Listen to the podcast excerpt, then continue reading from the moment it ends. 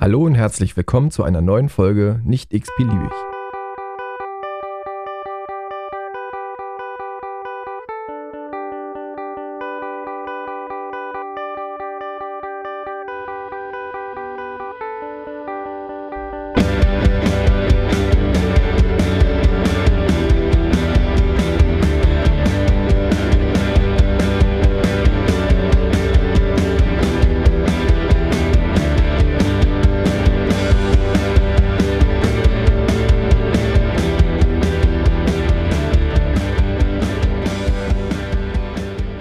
Willkommen zurück ähm, zu einer neuen Folge. Zwei Wochen sind vergangen seit der letzten Folge mit Stefan. Ähm, eigentlich war angekündigt, ja für diese Woche äh, eine Folge zu dritt zu machen mit noch einer, einer externen Kollegin. Ähm, das mussten wir leider krankheitsbedingt erstmal verschieben, weil die Aufnahmen jetzt erst stattfinden, äh, relativ knapp bevor diese Folge ausgestrahlt wird und äh, ich eigentlich keine Zeit habe, das zu schneiden. Äh, dafür gibt es verschiedene Gründe.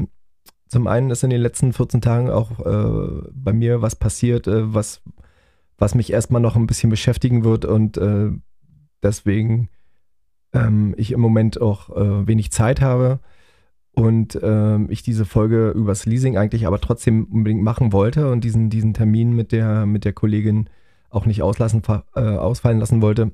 Deswegen ähm, habe ich den noch irgendwie reingequetscht diese Woche.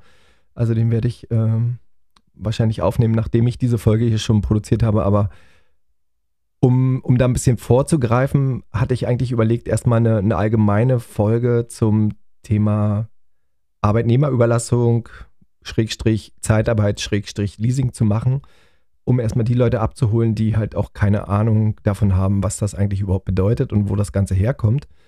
Und ähm, da würde ich halt erstmal ein bisschen in die Geschichte des, des Leasings und der Arbeitnehmerüberlassung eingehen.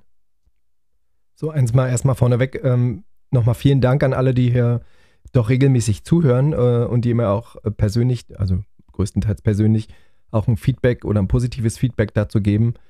Ähm, ich freue mich auch über jeden, jeden Kommentar oder jede jede E-Mail, die ich von euch bekomme.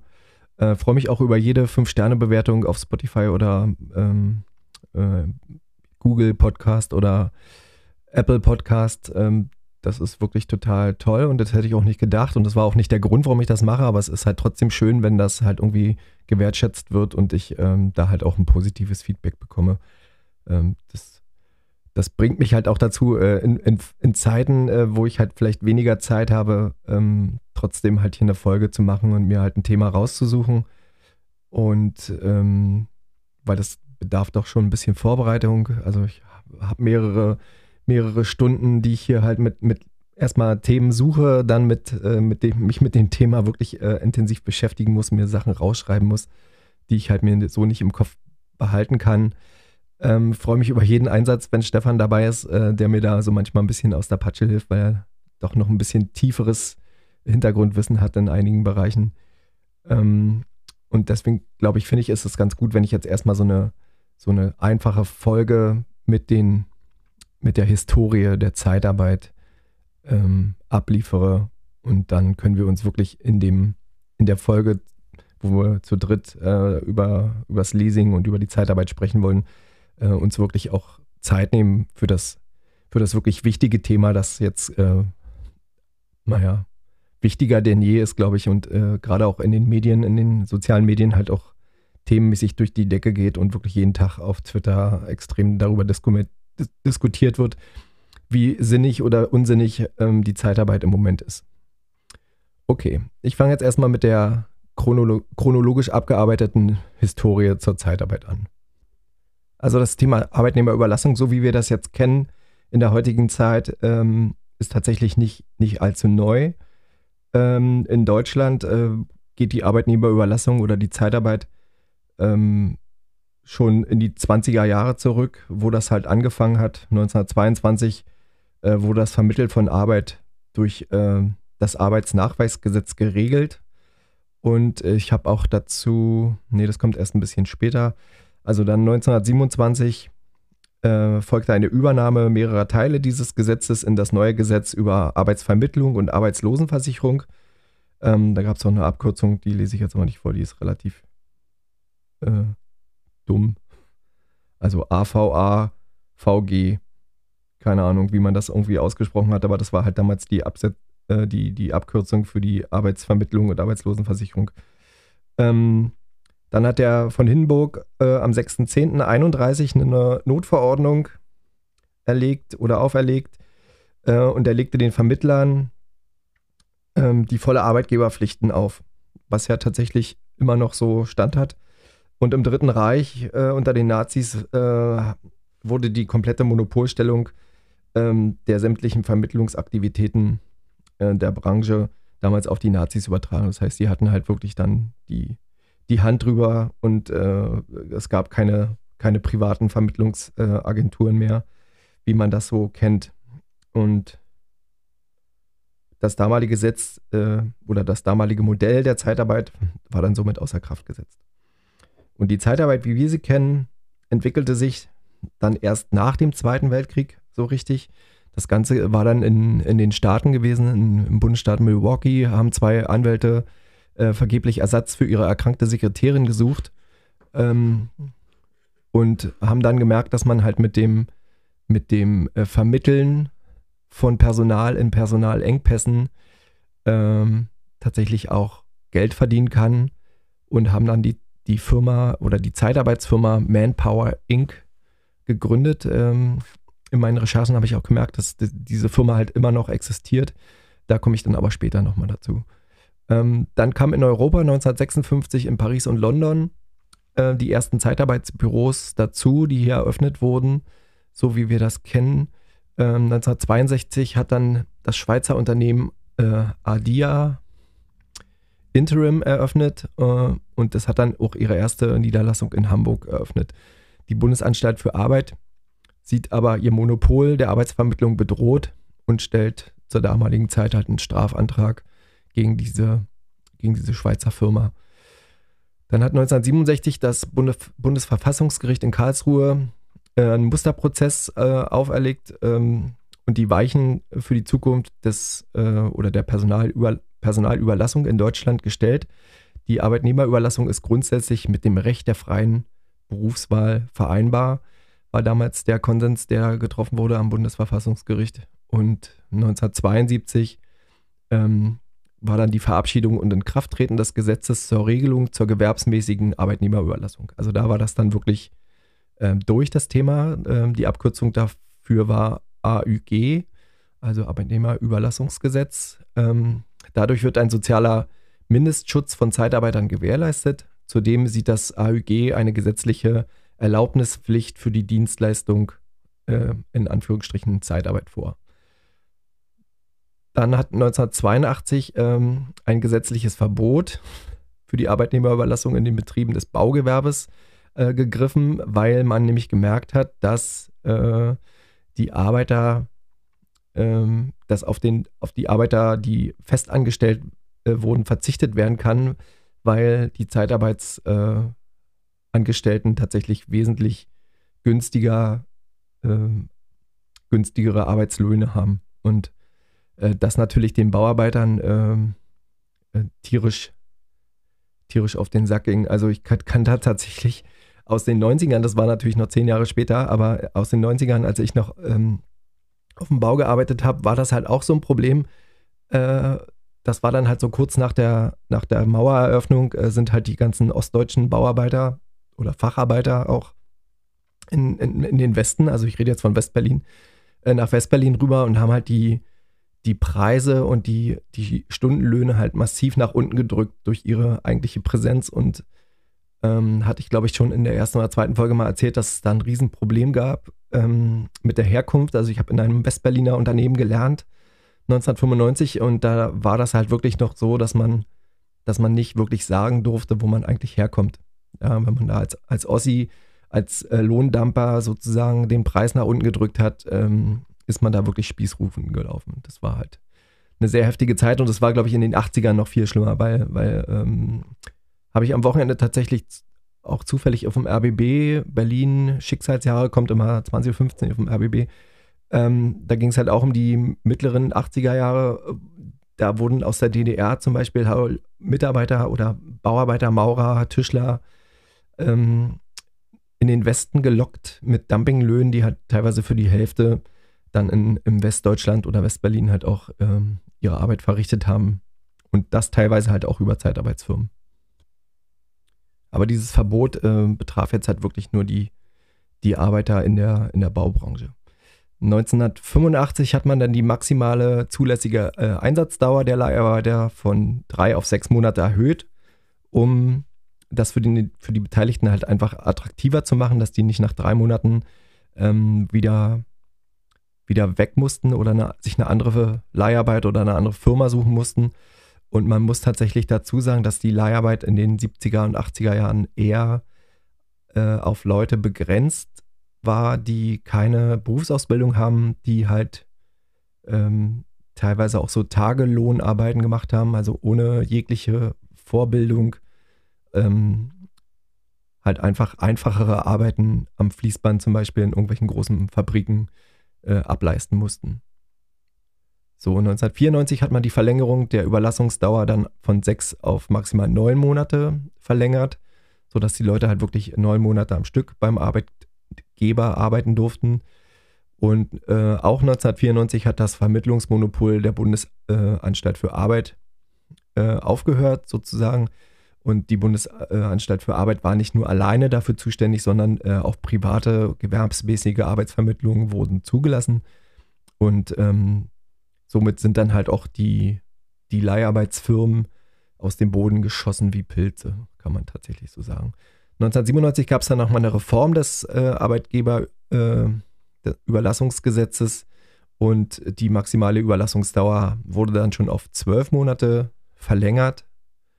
Und erst 2002 äh, gab es eine Verabschiedung des ersten Gesetzes für moderne Dienstleistungen am Arbeitsmarkt. 2002 möchte ich mich daran erinnern, das war so die, die Agenda 2020 unter der äh, von Gerd Schröder regierten SPD-Regierung, ähm, ähm, die ja so allerhand Sachen auf den Markt geschmissen haben.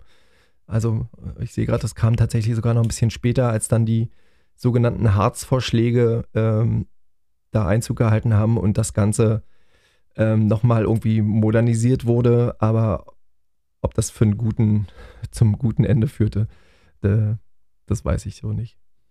Weil bei dieser Änderung äh, sind zum Beispiel die Höchstüberlassungsdauergrenzen halt komplett aufgehoben worden.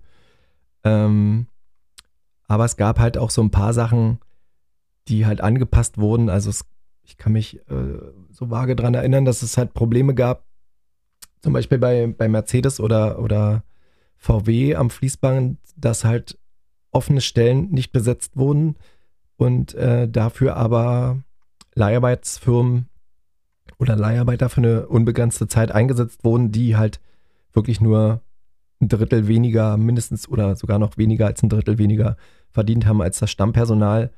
Ähm, was natürlich halt super unfair war, aber gesetzlich überhaupt nicht geregelt war. Und das wurde dann im, im Laufe der Zeit halt auch irgendwann angepasst, dass das halt nicht sein kann. Und die Überlassungsdauer wurde halt auch wieder äh, eingeführt und ähm, ich habe auch einen, einen, Freund oder einen ehemaligen Kollegen gehabt, damals, ähm, mit dem ich auch zusammen meine erste Ausbildung gemacht habe, der auch über eine Zeitarbeitsfirma zum Beispiel in seinen Job halt reingekommen ist. Also der hat halt erst in diesem, und so wie es eigentlich auch sein sollte, erst äh, über eine Zeitarbeitsfirma eine, eine, eine Stelle bekommen ähm, und hat dann nach ein- oder zweimaliger Verlängerung seines Arbeitsvertrages sozusagen eine Festanstellung beim eigentlichen Arbeitgeber bekommen, wo er natürlich ähm, profitierte vom, vom Tarifvertrag des Arbeitgebers und nicht vom Tarifvertrag des, ähm, des, der, der Leiharbeitsfirma. Ähm, 2008 hat das Europäische Parlament dann das Ganze nochmal überarbeitet und hat halt so den Equal Pay oder Equal Treatment, äh, also eingeführt, die gleiche Entlohnung und gleiche Arbeitsbedingungen für Zeit- und Stammarbeiter ähm, das ist das, was ich gerade meinte. Das war dann erst 2008, also wirklich mehrere, mehrere Jahrzehnte später nach Einführen der Zeitarbeit. In den Jahren dazwischen ist da halt wirklich ziemlich viel Misswirtschaft betrieben worden und ziemlich viel Ausbeute auch der, der Leiharbeiter selbst. Und ähm, 2011 gab es dann eine weitere Reform dieses Arbeitnehmerüberlassungsgesetzes. Und ähm, 2012 dann tatsächlich äh, auch nochmal, da wurde die, die Anpassung der Jahresfrist ähm, der Zeitarbeitnehmer und das Lohnniveau der Stammmitarbeiter vor Ort äh, dann halt nochmal wirklich umgesetzt. Also das resultierte halt in mehreren Tarifvereinbarungen und einzelnen Branchenverbänden. Das ist halt ein relativ komplexer Bereich, weil die Zeitarbeit halt auch nicht nur in meinem Fall oder in unserem Fall, also den meisten, die hier zuhören, äh, die Pflege betrifft. Das kam, glaube ich, das gab es damals halt auch schon, aber diese, diese eigentliche Zeitarbeit war halt wirklich für die klassischen Fabrikarbeiter ähm, ausgelegt. Und ähm, da gab es halt verschiedene Tariflöhne und das, das musste halt wirklich immer wieder überarbeitet werden, weil auch immer wieder ähm, Schindluder getrieben wurde mit der ganzen, mit der ganzen Geschichte. Also vielleicht erinnert sich der eine oder andere noch äh, vor, ich weiß gar nicht, drei, vier Jahren. Also da gab es dann nochmal dieses äh, mit, mit dem Tönnies-Werk in Reda Wiedenbrück, wo halt äh, rumänische Zeitarbeitnehmer äh, in Baracken hausend äh, wirklich maximal ausgebeutet wurden, ähm, nur damit der normale Westeuropäer sein, sein Billigfleisch konsumieren kann. Ähm, und dem wurde ja auch so ein bisschen ein Strich durch die Rechnung gemacht. Also Tönnies hat da, glaube ich, äh, finanziell hoffentlich sehr drunter gelitten. Ähm, und ich hoffe, dass das Fleisch, was jetzt teurer geworden ist, äh, tatsächlich auch den Bauern äh, und halt auch den Arbeitnehmern ähm, zugutekommt, die halt da stehen am Fließband und, und äh, für uns massenhaft äh, Schweine und äh, andere Tiere schlachten. Aber wie das immer bei allen Sachen ist, äh, ist da der, der gute Gedanke dahinter wahrscheinlich äh, nur gut gedacht oder gut gemeint, aber im Endeffekt wird das halt auch äh, immer ausgenutzt und ähm, zu jeder Zeit halt auch durch, durch kriminelle Energien verzerrt. Und für uns gar nicht wirklich ersichtlich, ob die, also ob jetzt die Steigerung zum Beispiel der, der Lebensmittel in den Supermärkten wirklich äh, der Inflation des Ukraine-Kriegs ähm, oder der, der Einführung des Mindestlohns zum Beispiel vor einigen Jahren zugrunde liegt oder ob das jetzt wirklich nur äh, exklusive Marktwirtschaft und der Kapitalismus ist und sich die falschen Leute da wirklich die Taschen vollschlagen. Das, das haben wir als, als Außenstehende gar nicht äh, auf dem Schirm. Das können wir halt gar nicht wirklich sehen. Wir können nur darauf vertrauen, dass das wirklich da ankommt. Aber wenn man dann halt wirklich mal hingeht, zum Beispiel zu einem, zu einem Milchbauern und den halt mal fragt, ähm, ja, wie viel ist denn jetzt von dem Butterpreis zum Beispiel bei dir angekommen, der jetzt im letzten Jahr herrschte, wo die Butter einfach mal fast doppelt so teuer war, ähm, glaube ich tatsächlich, dass er uns sagen wird, dass da nicht wirklich viel angekommen ist. Also die ganzen Zwischenhändler, selbst der der Lkw-Fahrer oder die Lkw-Firma, die da die Butter von A nach B gebracht hat mit dem Kühltransporter, wird auch nicht viel mehr gekriegt haben, sondern ähm, das wird irgendwo dazwischen runtergefallen sein. Kann ich mir ganz durchaus vorstellen. So, wie sieht das jetzt eigentlich äh, im Einzelnen für uns in der Pflege aus? Ähm, also ich erzähle ja davon nicht, weil ich das, oder ich erzähle ja davon, weil ich das schon mal selber erlebt habe. Ich habe halt auch mal ein Jahr, also knapp zwölf Monate im, im Leasing gearbeitet. Einfach nur, um mal zu wissen, wie das ist. Also ich habe halt viele Kollegen in den letzten 15 Jahren äh, kennengelernt oder erlebt, die halt das Unternehmen verlassen haben, in dem ich arbeite und sind ins Leasing gewechselt aus den verschiedensten Gründen, die ich teilweise verstehen kann, teilweise auch nicht verstehen kann. Und das wird halt auch Thema in dem Interview mit, mit der Kollegin und, und Stefan in der nächsten Folge sein.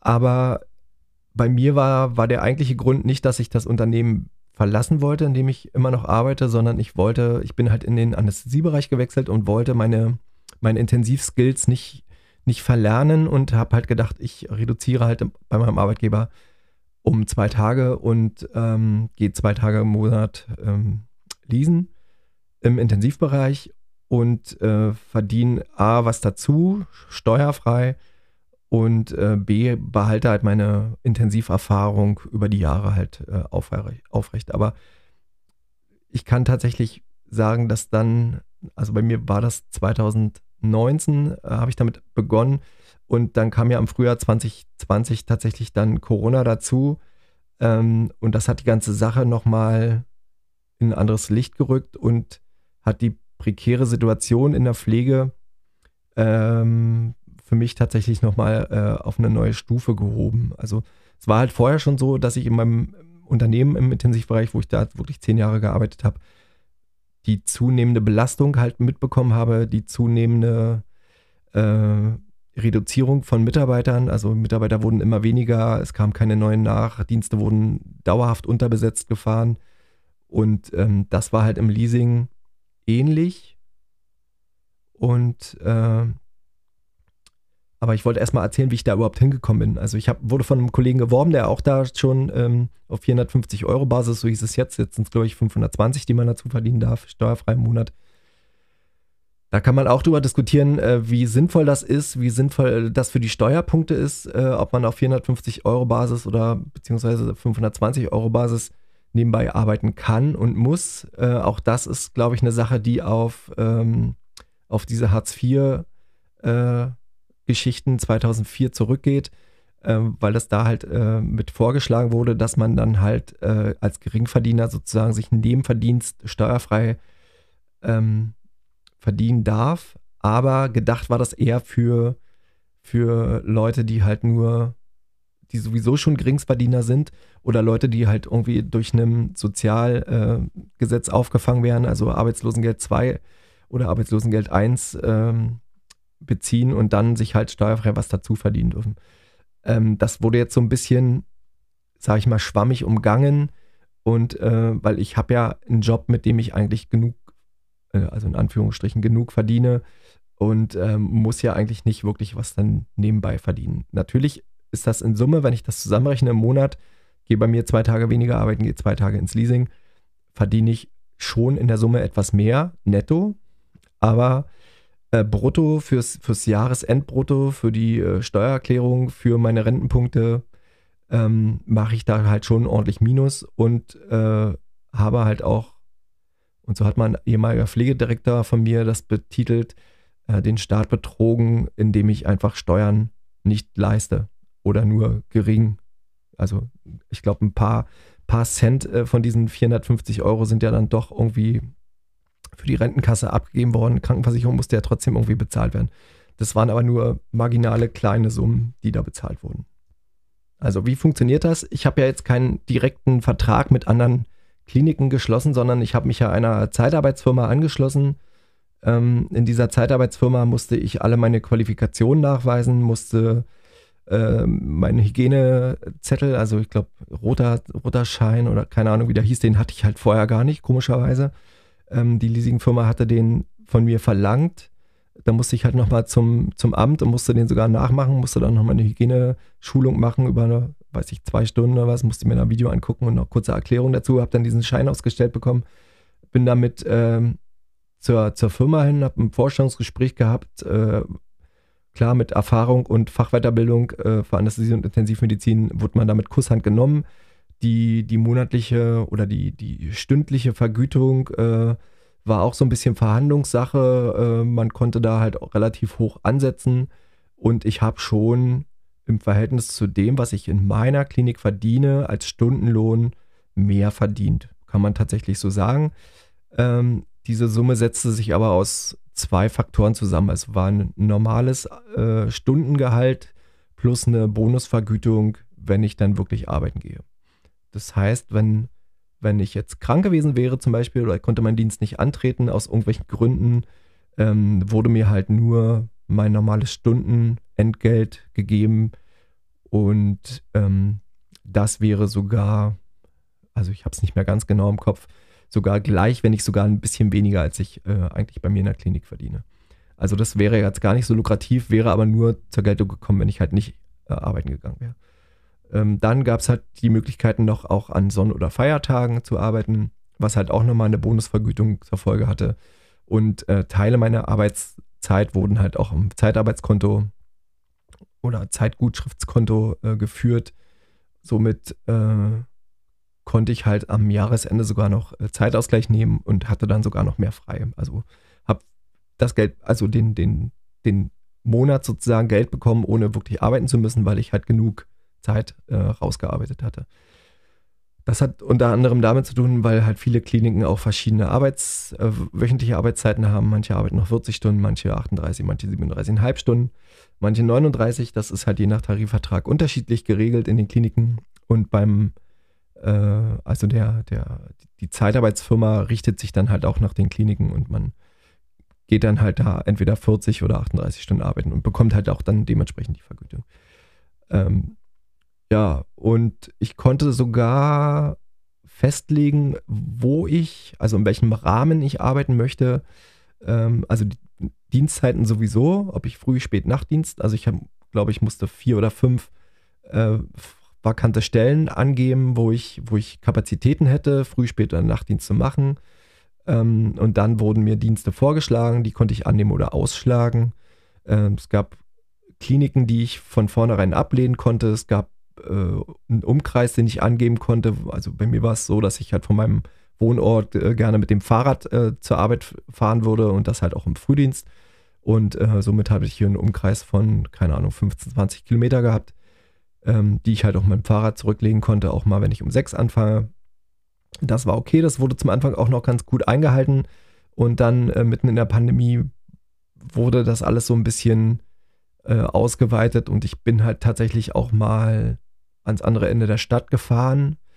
Wahrscheinlich, also erfahrenere Kollegen haben mir dann auch gesagt, ich hätte das auch alles ablehnen können und hätte, hätte tatsächlich auch äh, durchaus sagen können, nee, das ist mir zu weit, das mache ich nicht. Oder halt manchmal ist es auch passiert, dass, dass Dienste äh, kurz vor Dienstbeginn, also so vier, fünf Stunden vorher storniert wurden von, von dem äh, von dem Haus, wo ich hätte hingemusst und äh, mir wurde ein Alternativdienst vorgeschlagen, den ich, den ich dann auch äh, mal angenommen habe.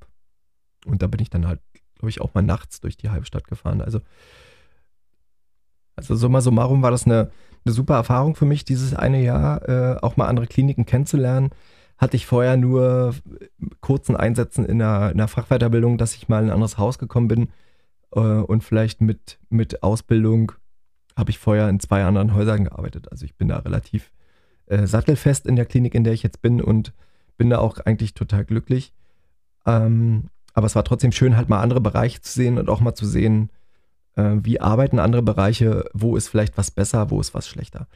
Aber ähm, habe schon wieder abgeschweife schon wieder ab, weil ich wollte eigentlich erzählen, wie diese Beziehung zustande kommt. Also der, der Arbeitnehmer in dem Fall, dann gibt es die, also es ist so eine Dreiecksbeziehung, Arbeitnehmer, Zeitarbeitsfirma oder Leiharbeitsfirma und, ähm, und der Entleiher, also die Klinik, die das Ganze bestellt, die zusammen ähm, gehen einen Vertrag ein. Also der Verleiher, die Leiharbeitsfirma, macht einen Vertrag mit der Klinik und sagt, ähm, du sagst, wie viele Leute du brauchst. Ich stelle diese Leute zur Verfügung. Ja, wenn da einer ausfällt, habe ich ja noch einen im Hut und äh, den kann ich dann trotzdem noch schicken. So, und die, der, der äh, Arbeitnehmer sozusagen äh, hat einen Arbeitsvertrag halt nicht mit der Klinik.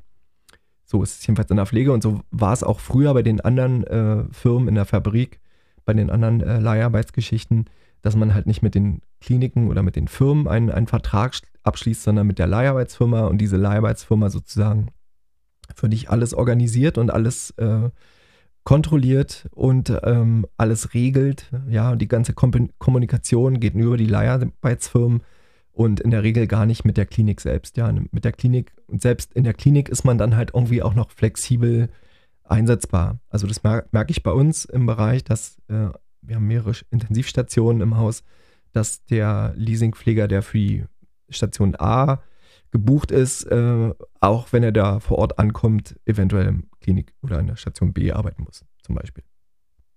So, dann gibt es die Möglichkeit, ähm, einzelne Tage, so wie, wie das bei mir war, äh, zu arbeiten. Natürlich hätte ich es schön gefunden, wenn ich irgendwie zwei Tage hintereinander ähm, irgendwo arbeiten konnte, weil man sich dann halt auch schon da eingefuchst hat und die Abläufe vielleicht kennt oder die Station oder den Bereich halt kannte. Ähm, das ist natürlich nicht möglich, wenn man halt nur einzelne Tage arbeiten geht ähm, und der erste Tag vielleicht zum Beginn des Monats und der zweite Tag am Ende des Monats ist. Ähm, das kann halt keine Zeitarbeitsfirma stemmen, das irgendwie so hinzukriegen. Äh, war bei mir auch in der Regel nicht der Fall. Also ich habe halt diese zwei Tage im Monat schon immer in anderen Häusern gearbeitet. Ähm, jetzt gibt es aber auch Leiharbeiter, die halt fest in einer Leiharbeitsfirma arbeiten. Die können natürlich auch einen längeren Zeitraum von einer Station, einem Bereich gebucht werden. Ähm, da hat man jetzt das Ganze wieder ein bisschen ausgeweitet. Also das ist diese Höchstüberlassungsdauer, von der ich vorhin gesprochen habe. Die liegt jetzt schon bei 18 Monaten. Und nach diesen 18 Monaten gibt es halt eine Sperre für den Arbeitnehmer. Der ist dann für diesen Bereich gesperrt und darf halt erst nach Ablauf dieser Sperre wieder in dem Bereich arbeiten. Diese Sperre äh, ist aktuell, liegt die bei drei Tagen, äh, bei drei Monaten und einem Tag, genau. Genau, also beim, nach drei Monaten und zwei Tagen könnte man dann halt wieder bei dem, bei dem äh, Unternehmen oder in diesem Bereich arbeiten.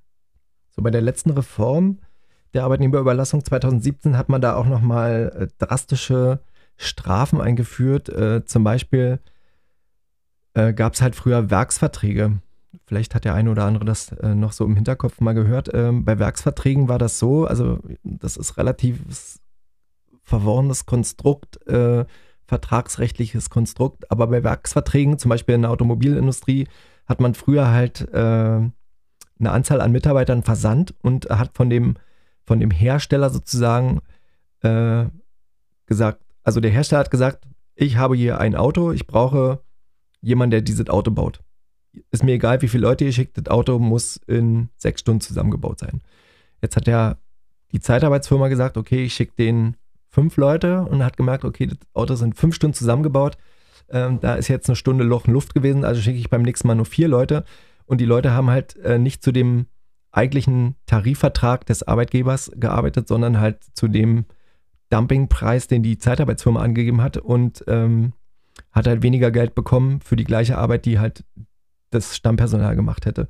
Also ich hoffe, ich verstehe, erkläre das jetzt verständlich. Aber ähm, in der Regel ist das ja, oder eigentlich ist es ja trotzdem eine Arbeitnehmerüberlassung, weil ich stelle denen ja meine Arbeitskraft zur Verfügung. Und ähm, das ist halt so ein, so ein bisschen, ja, so ein Schattengeschäft gewesen. Und äh, dem ist man dann irgendwann auf die Schliche gekommen, hat gesagt, dass, äh, hallo, das sind aber überhaupt gar keine Werksverträge, was, was wir hier haben, weil dein, dein Arbeit, Nehmer, den du zur Verfügung stellst, der steht ja genauso wie jeder andere da acht Stunden am Werk, äh, an, an, äh, an der, am, am, am, Förderband und macht die gleiche Arbeit wie die anderen, äh, dann kann das ja im Leben kein Werksvertrag sein. Also äh, ähm, müssen wir uns jetzt auch daran halten, weil wenn es jetzt zu Kontrollen kommt, gibt es halt wirklich richtig äh, große, große Strafen. Also Fallschirmlösung ähm, nennt man das jetzt in diesem Konstrukt. Also wer da wirklich mal Interesse hat, danach zu lesen, da gibt es halt tatsächlich ein Gesetzesblatt, was man sich da mal, wenn man ein bisschen äh, zwischen den Zeilen lesen kann, was ich gerne durchlesen kann. Aber ich hoffe, ich habe es irgendwie verständlich erklärt. So, es gibt aber noch ein paar andere Rechten und Pflichten, äh, auch der Arbeitnehmer oder der äh, Leiharbeiter und der Leiharbeitsfirmen. Also zum Beispiel Leiharbeiter dürfen nicht von einem Streik äh, in einem von Streik betroffenen Unternehmen, Unternehmen tätig werden, äh, wenn sie die Arbeit verrichten, die sonst die streikende Belegschaft verrichten würde. Also, beste Beispiel, letzte Woche und auch diese Woche öffentlicher Dienst in Berlin äh, in den Krankenhäusern streikt äh, und auf den Stationen oder in den Stationen, wo die, wo die ähm, Verdi-Mitglieder halt äh, auf die Straße gehen und morgens sich schon um, um halb sechs irgendwo treffen, äh, wenn da Personal ausfällt, darf dieses Personal nicht durch Zeitarbeitspersonal ersetzt werden.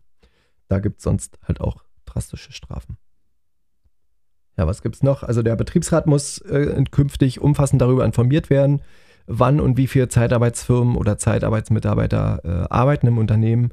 Das war früher auch so nicht äh, ganz gewesen. Dann gibt es eine umfassende Pflicht zur Kennzeichnung und Dokumentation ähm, dieser Arbeitnehmerüberlassungsverträge. Ähm, sonst droht halt auch ein drastisches Bußgeld. Ähm, die Mitarbeiter müssen sich auch so ausweisen, also die müssen halt auch ein, ein Schild ihrer, ihrer Firma äh, sozusagen tragen, äh, um, um sich erkenntlich zu zeigen oder erkenntlich zu sein, dass sie halt nicht Stammpersonal sind, sondern auch bei einer Zeitarbeit äh, tätig sind. So, ich habe mal eine Liste der größten Zeitarbeitsfirmen in Deutschland rausgesucht. Also die Liste ist von 2019. Ähm, da existieren zum Beispiel in Deutschland rund 50.000 Zeitarbeitsfirmen. Also das ist äh, tatsächlich ziemlich viel. Von diesen 50.000 Zeitarbeitsfirmen haben 11.600 den Schwerpunkt Arbeitnehmerüberlassung. Ähm, ich kann jetzt tatsächlich nicht sagen, was der Rest dann macht, wie das da funktioniert, aber Arbeitnehmerüberlassung ist halt nur bei ungefähr einem Fünftel des Ganzen. Ähm, und wenn man sich die, das Ranking, also der Zeitarbeitsnehmer mal anschaut, also in der Pflege ähm, gibt es ja, gibt's ja auch eine bestimmte Zahl an Zeitarbeitsfirmen. Da müsste ich jetzt tatsächlich nochmal nachgucken, wie viele das sind. Aber ähm, die, größte, die größte Zeitarbeitsfirma in Deutschland ist äh, Randstadt. Äh, kennt man, glaube ich, auch so von, von Fußballwerbung äh, an, an, an Fußballbanden. Ähm, also Randstadt mit 46.000 Zeitarbeitsnehmern, 46.000 Angestellten. Und ähm, die drittgrößte zum Beispiel ist immer noch Manpower, die hatte ich ganz zum Anfang mal erklärt. Manpower Inc. Äh, gab es damals ja als erste Zeitarbeitsfirma in, in Milwaukee in den Staaten. Und äh, bei uns hat die den Sitz in Frankfurt am Main. Und tatsächlich bei der Überschau der ersten 20 Zeitarbeitsfirmen fällt mir jetzt keine große Zeitarbeitsfirma ins Auge, die ich jetzt aus Berlin kenne.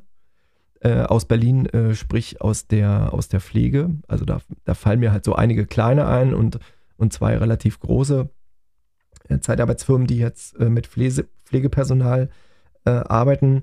Aber was mir noch aufgefallen ist, äh, tatsächlich, dass die DEKRA, da war ich ein bisschen überrascht, dass die DEKRA Deutschland, also DEKRA Arbeit heißt die in dem Fall, tatsächlich auch 11.000 Mitarbeiter hat und das halt schon ein ziemlich großer Arbeitgeber ist mit 11.000 Mitarbeitern. Und dass die DEKRA tatsächlich auch eine Zeitarbeitsfirma hatte. Da war ich echt äh, überrascht. Okay, ich fasse nochmal kurz zusammen, äh, wo der Unterschied ist zwischen, zwischen der Zeitarbeit und dem normalen Arbeitsverhältnis. Also der äh, Arbeitnehmer in der Zeitarbeit arbeitet bei einem Kundenunternehmen. Äh, es sind wechselnde Einsätze in anderen Abteilungen möglich, ne, habe ich gesagt. Das ist halt nicht nur in der Pflege so, sondern auch in allen anderen Bereichen. Ähm, die Entlohnung liegt häufig unter dem Gehalt der Stammbelegschaft. Das sollte ja eigentlich tatsächlich so nicht sein. Und da ist tatsächlich ja in der Pflege das genau andersherum. Ne? In der Pflege ist es ja eher so, dass der, der äh, Arbeitnehmer in der Zeitarbeit mehr verdient als der Arbeitnehmer im Festangestelltenverhältnis.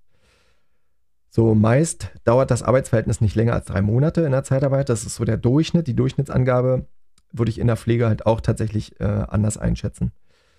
Ähm, aber als Durchschnitt vielleicht dann doch. Ne? Also wenn ich allein sehe, wie bei uns, wie lange bei uns halt Zeitarbeitnehmer, wenn wir denn überhaupt noch welche bekommen, also seit circa dreiviertel Jahr ähm, ist bei uns in der Anästhesie halt äh, eher, eher wenig Zeitarbeit vertreten. Da kommen vielleicht mal ein oder zwei im Monat von jeden Tag drei ausgeschriebenen Stellen.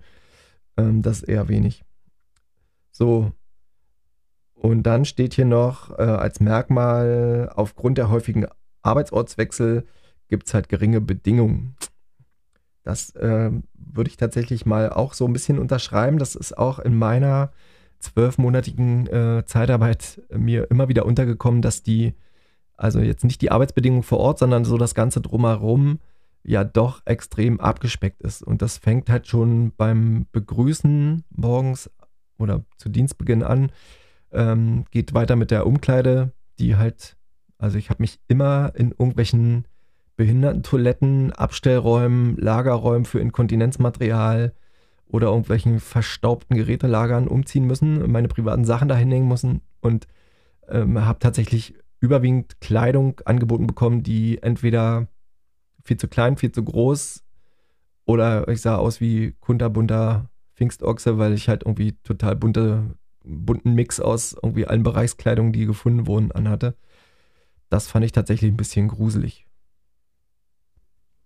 So, dann fasse ich nochmal ganz kurz zusammen die, äh, die Vor- und Nachteile der, der allgemeinen Zeitarbeit. Ähm, da wurde ja zum Beispiel schon immer gesagt, dass die Zeitarbeit halt auch äh, Arbeitslosigkeit verhindert. Also 68 Prozent aller Zeitarbeitnehmer äh, waren sofort arbeitslos ich klammer jetzt mal die, die Pflege da wirklich aus, sondern das geht halt um die allgemeine Zeitarbeit. Also die waren vorher arbeitslos und sind halt über die Zeitarbeit teilweise auch in, in ungelernte äh, Jobs reingekommen. Ähm, die Arbeitnehmer sammeln Erfahrung in, in verschiedenen Gebieten, um sich dann eventuell auch zu orientieren. Also gerade für Berufsanfänger ist das extrem äh, wichtig gewesen. Und ähm, auch geringer qualifizierte also Leute ohne Berufserfahrung, ohne Berufsausbildung teilweise, haben halt wirklich die Chance, auch äh, über eine Zeitarbeitsfirma einen Job zu kriegen. Das wäre tatsächlich ein wirklicher Vorteil. So, kurz zu den Nachteilen. Also die Bezahlung äh, in der normalen Zeitarbeit ist meist geringer als bei der Stammbelegschaft, allein weil die Qualifizierung oder die Zugehörigkeit oder die, äh, die Jahre der, der Erfahrungsstufen ähm, nicht abgebildet werden können, beziehungsweise die Angestellten in der Zeitarbeit halt gar nicht so lange und so viel Erfahrung haben und dementsprechend halt auch immer weniger verdienen als jemand, der da schon längere Zeit im Unternehmen ist. Dann ist die Bindung an das Unternehmen viel geringer. Das ist tatsächlich bei der Pflege halt auch äh, ein großes Thema und wird halt auch immer von äh, Zeitarbeitsarbeitenden äh, kritisiert, dass sie halt so weg vom Team sind, jedenfalls teilweise. Also ich habe halt auch schon andere äh, Sachen gehört von Leuten, die halt über einen längeren Zeitraum in einem Team arbeiten oder in einem Bereich oder in einer Station arbeiten und dann halt sich schon irgendwie auch äh, da wohlfühlen, ähm, aber da halt trotzdem ja nur eine begrenzte Zeit arbeiten. Ähm, dann bedeutet die Leiharbeit halt auch eine sehr hohe Flexibilität für den Leiharbeitnehmer. Ähm, der muss sich immer wieder und ständig auf neue Bereiche, neue Aufgaben einstellen und äh, ist ma manchmal tatsächlich auch sehr weit weg vom, vom, äh, vom Wohnort. Also der Einsatzort ist äh, flexibel und manchmal halt wirklich auch jeden Tag oder an mehreren Tagen in der Woche an anderen äh, Standorten eingesetzt. Und der Arbeitgeber oder die Unternehmen riskieren halt auch einen extremen Wissensverlust. Und gerade durch, durch diese ständig wechselnden Einsatzorte äh, bedarf es halt auch eine sehr hohe Einarbeitungsfrequenz. Also die Leute müssen immer wieder neu angelernt werden in, in einigen Bereichen. Die äh, Geräte sind woanders an, unterschiedlich. Ähm, die Räumlichkeiten sind einfach unterschiedlich und das bedeutet halt auch einen enormen Wissensverlust für, den, für das Unternehmen. So, aber eigentlich wollen wir ja über, über die Leiharbeit speziell in der Pflege sprechen und auch der Termin ähm, für, die, für die nächste Folge mit dem Interview äh, der Kollegin aus der Zeitarbeit. Ähm, da geht es ja überwiegend oder eigentlich nur um die Pflege und äh, Leiharbeit in der Pflege. Deswegen werde ich jetzt mal so ein paar Sachen da noch zusammenfassen. Also das ist halt auch schon ein ewiges Streitthema und ist jetzt in den letzten Wochen halt auch wieder hochgekocht in den sozialen Medien. Aber schon im Februar 2020 äh, sollte ein generelles Verbot von Leiharbeit in der Pflege ähm, gefordert werden oder wurde halt auch gefordert. Da kann ich mich auch noch dran erinnern. Das war auch bei uns im Haus ein riesengroßes Thema. Und äh, so wie das, glaube ich, ähm, die Arbeitnehmer in der Leiharbeit auch kennen, dass im Januar, Februar zum Beispiel halt auch die, die ähm, die Einsätze halt irgendwie relativ knapp und gering sind. So ist es halt auch äh, im Jahr 2020 gewesen, weil halt die größeren Kliniken in Berlin, und ich kann jetzt nur von Berlin reden, äh, halt versucht haben, oder wie fast jedes Jahr gesagt haben, wir arbeiten ohne Leiharbeit und wir versuchen es jetzt ohne Leiharbeit. Äh, und aber nach wenigen Wochen gemerkt haben, dass das halt überhaupt gar nicht funktioniert. Also als Grund für diese für diese Verbote oder für, für dieses generelle Verbot wären halt immer die hohen Personalkosten der Leiharbeitenden und die extreme Qualitätseinschränkung der pflegerischen Versorgung aufgrund fehlender Kontinuität und regelhaftes, also diesem regelhaften Einrichtungswechsel. Ähm, das wird halt immer als, als Grund vorgeschoben, was ja nur teilweise der Realität entspricht. Also anders als in der Industrie in der die Leiharbeit eine gängige Methode zur Bewältigung von Arbeitsspitzen und äh, ein geeigneter Indikator zur Abschätzung der Konjunktur einer Branche ist, äh, dient die Leiharbeit in der Pflege halt zur Aufrechterhaltung eines regelhaften Betriebs. Ne? Also bei uns ist halt wirklich ja jeden Tag im Endeffekt das Gleiche los und wir brauchen jeden Tag die gleiche Besetzung. Das ist ja in der Industrie meistens nicht so. Da gibt es ja halt so Wintermonate, wo weniger gemacht wird, Sommermonate, wo überwiegend Urlaub gemacht wird, wo man dann halt auch weniger äh, Personal braucht und dann halt eher das Leihpersonal sozusagen äh, nicht bucht für die Monate. Ähm, so ist es ja in der Pflege nicht. Wäre natürlich ein guter Ansatz, äh, können wir gerne in der Diskussionsrunde in der zweiten, im zweiten Teil halt auch diskutieren, ob es auch Sinn macht, äh, vielleicht in den, in den Monaten, wo halt viel Urlaub genommen wird, Sommer oder generell Ferien, ähm, da vermehrt auf Leiharbeit zurückgreifen und dafür in den anderen Monaten halt nicht. Ob das zur äh, Zufriedenheit der, der Mitarbeiter führen könnte, wäre ja vielleicht ein, ein, Anreiz, den wir dann auch gerne mal diskutieren können. So, jetzt habe ich noch wirklich äh, eine letzte Statistik, die ich da vorlese. Also ähm, der Anteil der Leiharbeitenden in dem ganzheitlichen beruflichen, also in der, in der äh, Bubble der beruflich Pflegenden, äh, ist in den Jahren 2014 bis 2018 von 1,37 Prozent auf 2,02 Prozent angestiegen. Der Wert hat sich dann so stabilisiert und ist dann sogar Ende 2021 so äh, noch angestiegen auf 2,82 Prozent. Das sind ungefähr im deutschen Pflegekosmos 48.000 Leiharbeitende, die in der Gesundheitskrankenpflege, Rettungsdienst und äh, Geburtshilfe äh, ungefähr arbeiten, äh, ausgehend von einer Gesamtheit von rund 1,7 Millionen Pflege-, Fach- und Hilfspersonal. Ähm, also das ist eigentlich ja auf dem Papier noch ein relativ kleiner Wert. Ja, das ist ja, das wird ja von den Leiharbeitenden halt auch immer angeprangert, dass äh, dieses Verbot halt zu nichts führen würde, weil es halt wirklich nur unter 3% sind. Also ich habe jetzt hier, meine, meine Werte sind jetzt hier aus dem äh, Pflege heute Journal von Februar 23 ähm, und bezogen auf das Jahr Ende oder bis Ende 21, 2021. Also das ist äh, eigentlich gar nicht so viel, wenn man aber davon ausgeht, dass von diesen 48.000, die es im Moment sind oder vielleicht sogar schon etwas mehr, ähm, die Menschen gar nicht mehr in der Pflege wären, wenn sie nicht in die Leiharbeit gegangen wären, ähm, dann zeigt das ja doch schon, wie viel das in der Regel sind. Und wenn man das in Summe mal anschaut, dass wir 1,7 Millionen Pflege-, Fach- und Hilfspersonal sind, ähm, kann ich Stefans These äh, tatsächlich nur unterstützen, äh, dass wir einfach wirklich mal auf die Straße müssten und uns nicht gegenseitig die Augen auskratzen, egal in welcher Klinik wir arbeiten, egal in welchem äh, Bereich wir arbeiten, egal ob äh, Leiharbeit oder keine Leiharbeit, Festangestellte, ähm, wir tatsächlich einfach mal demonstrativ uns auf die Straße stellen müssen, um zu zeigen, wie prekär die Situation in der Pflege wirklich ist.